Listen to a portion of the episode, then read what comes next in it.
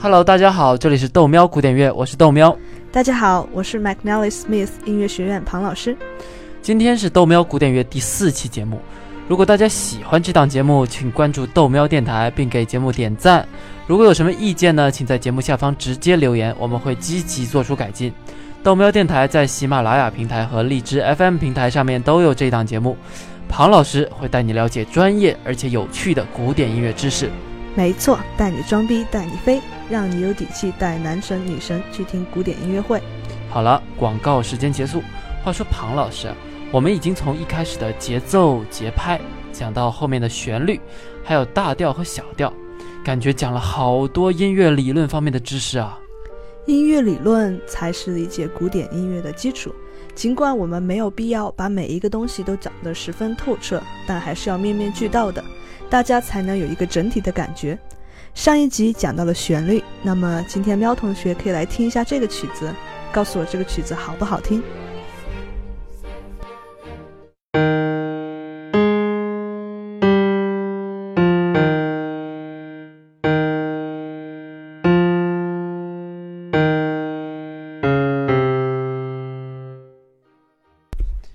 呃，庞老师啊。我觉得弹这种曲子呢，下次就用不着你了，我也可以上。啊，听着这曲子就好像喝了一口白开水，什么味道都没有。但是其实旋律还是不错了，只是曲子不怎么好听。嗯，总觉得少了一大堆可以配合的地方。没错，所以其实如果一首曲子只有旋律，曲子就会变得非常单薄。这时候和弦就会变得非常重要。我们再来听听同一首曲子加了和弦是什么样子的。这首是肖邦的 C 小调前奏曲，尽管叫前奏这个名字，但其实并不是真正某支曲子的前奏，只是比较短小却非常完整的曲式结构。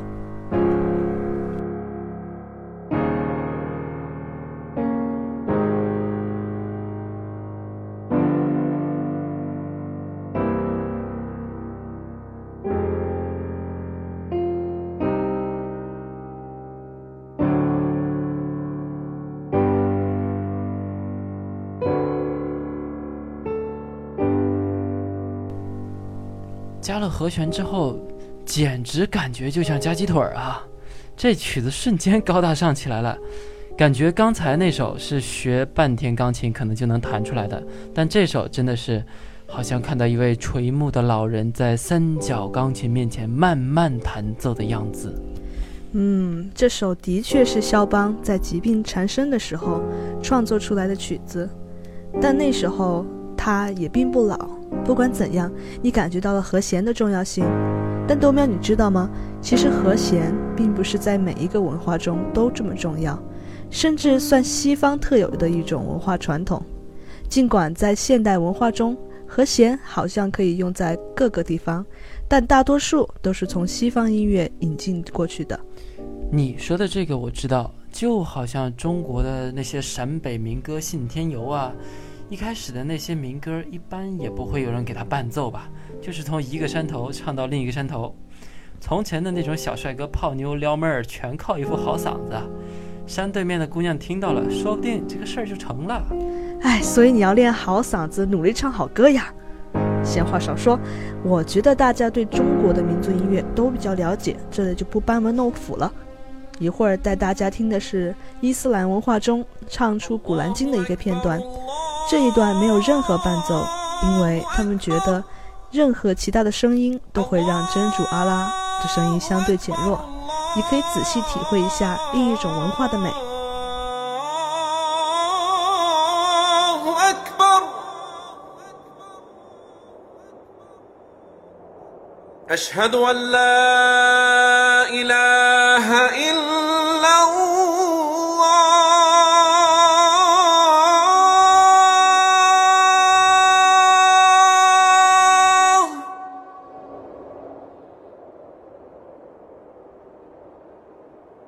أشهد أن لا إله إلا الله.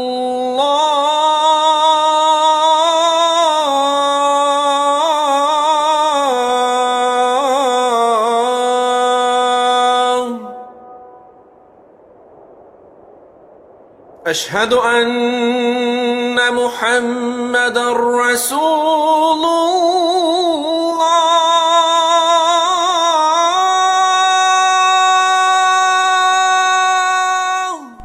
的声音真的很好听，回头把它放到那个纯音乐里啊，想听全的小伙伴呢，可以去那边去听啊。嗯，所以你看，也并不是所有的音乐都需要和弦才会好听，但毋庸置疑的是，和弦在西方音乐中非常的重要。那庞老师，我突然想到这么一个问题：如果我想到了一段很好听的旋律，那我要怎么给它配和弦呢？你这个问题是我们作曲家天天思考的问题。我可以拿出我上一本出版的书，叫《Cool Math for Hot Music》，这上面就有讲到下面的。啊，打住打住！哎，等庞老师啊，咱们还是讨论一些比较简单的问题啊。我呢是听不下去你在这长篇大论的，我只要知道和弦是存在的，那就可以了。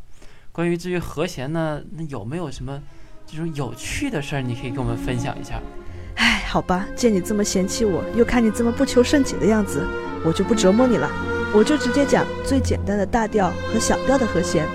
下面这首匈牙利作曲家李斯特的《葬礼小船》，这首曲子是李斯特在1882年的威尼斯创作的。你想想，他可是在1811年出生的，创作这首曲子的时候已经是七十多岁的老人了。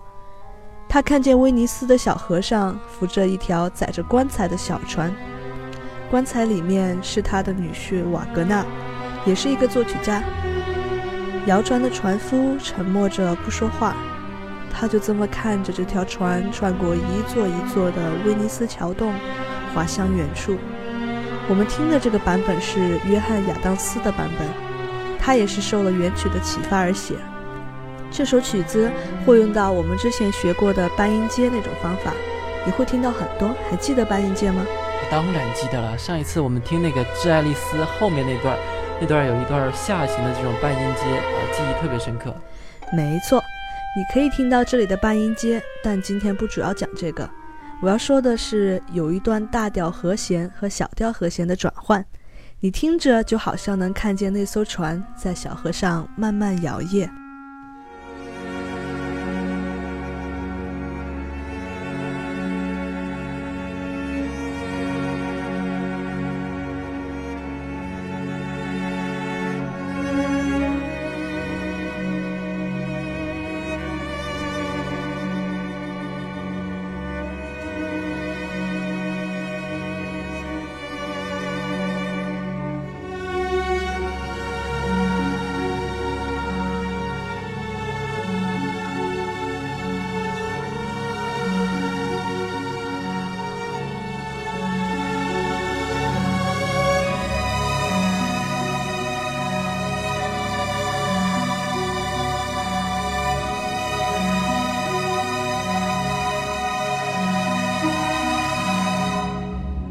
这地方的确好像在有一条船在那摇来摇去的样子。不过，如果听众朋友们想听完整个曲子，就请请去我们那个纯音乐的文件夹，在那边你可以找到整首曲子，很适合坐在那儿静静的认真思考的时候听。OK。其实我们上一次已经讨论过一些关于大调和小调给人不同感受的问题了，这里就不再详细赘述。大调开心嘛，小调郁闷，一般来说就是这样，对吧？今天我们主要讲的是和弦，那就别再回去讲调子了。是的，没错。话说刚才我们听了很多和弦，都非常和谐，简直有一种共建和谐社会的感觉。是不是和谐的和弦就是好的和弦，而不和谐的就是坏的呢？那不一定，这个取决于你想表达什么样的感觉。比如。这个的确很好听，作曲家也可能想表现一种特别快乐的情绪，但是他们一旦觉得曲子应该生气了，说不定就会用到下面这种，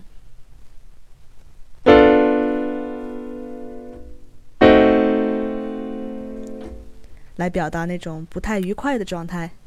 哇哦，这一切都是看心情啊，心情好就和谐，郁闷的话就来个不和谐。我还记得我们之前做过那个《星球大战》那一期音乐，当反派那个 Adam 出来的时候，好像就用了很多这种不和谐的和弦。估计作曲家们就是通过这种方式来告诉我们，敌人出现了，敌人出现了，对吧？是的，差不多。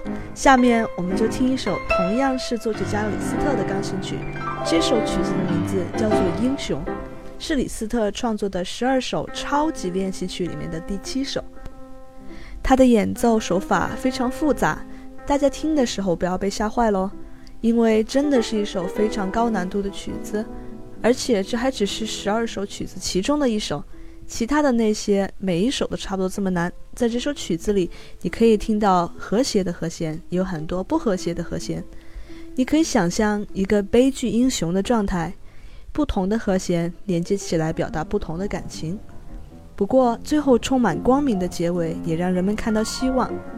我们下个星期会讲到曲子的结尾，你也可以最后注意听下结尾那段。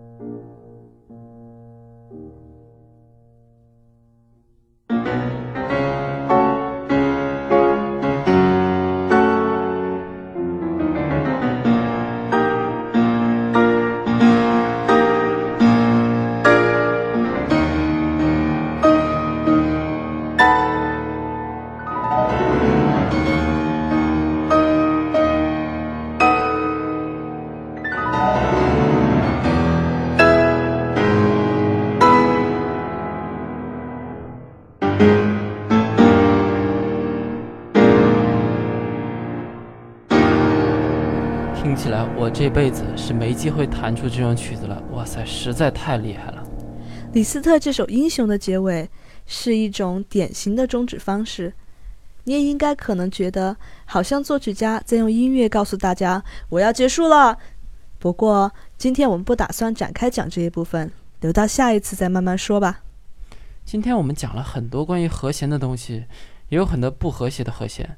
希望我们的审查部门不要把我们和谐掉才好啊！嗯，我们今天最后要讲的东西就是爬音。我我我只知道观音菩萨，还有八仙过海，爬音是什么鬼？这个爬音是英文是 arpeggio，跟琵琶是同一个字。哎，给你演示一下爬音的状态好了。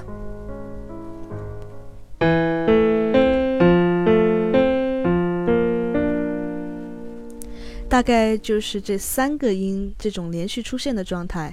下面这首贝多芬的《月光奏鸣曲》一开始就用了 a p p e g g i o 在中文里面你可以叫它叫分解和弦。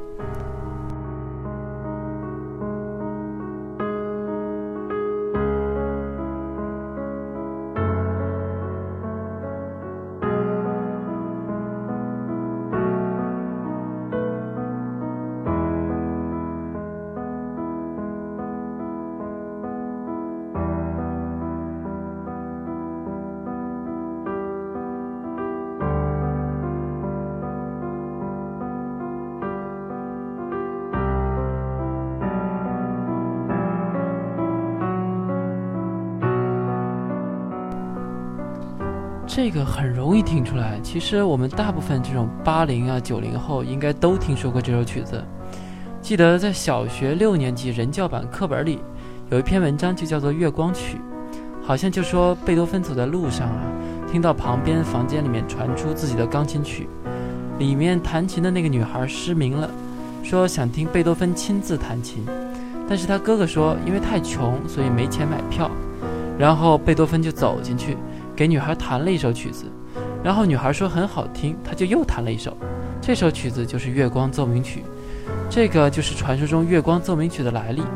至于有真实记载的呢，那就只有贝多芬信里面的那个女学生朱丽埃塔才是他的灵感来源。是啊，因为大家不要把这首曲子和德彪西的《月光曲》混了，这是贝多芬版本哦，小调大调的转换。就好像你站在雾气蒙蒙的夜里，并不是很冷，有时候可以看到天上的月亮，有时候又被云给遮住。大调小调的转换，特别明显的表达了这种感觉。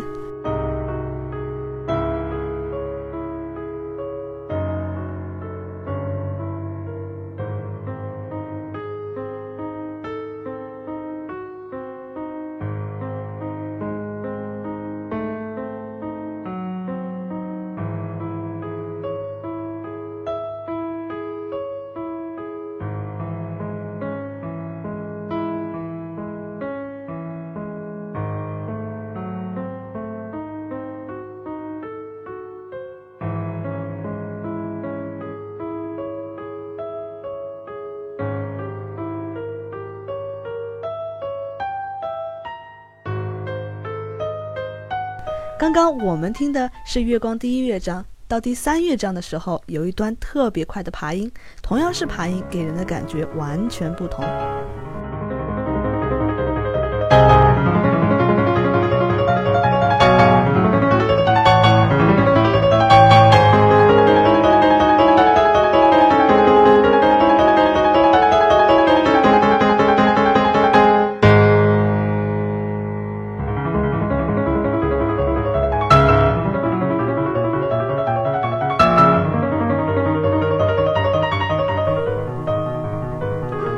爬音其实非常难弹，并不是所有学钢琴的人都可以弹得清楚，并且大珠小珠落玉盘的颗粒感。庞老师天赋异禀，下次给我们表演一下。过奖过奖，这个再说吧。话说，这又是我们这一期豆喵古典乐的结尾了。我们今天听的就是这首《月光奏鸣曲》。豆喵古典乐带你走进古典音乐世界，了解古典音乐背后的故事。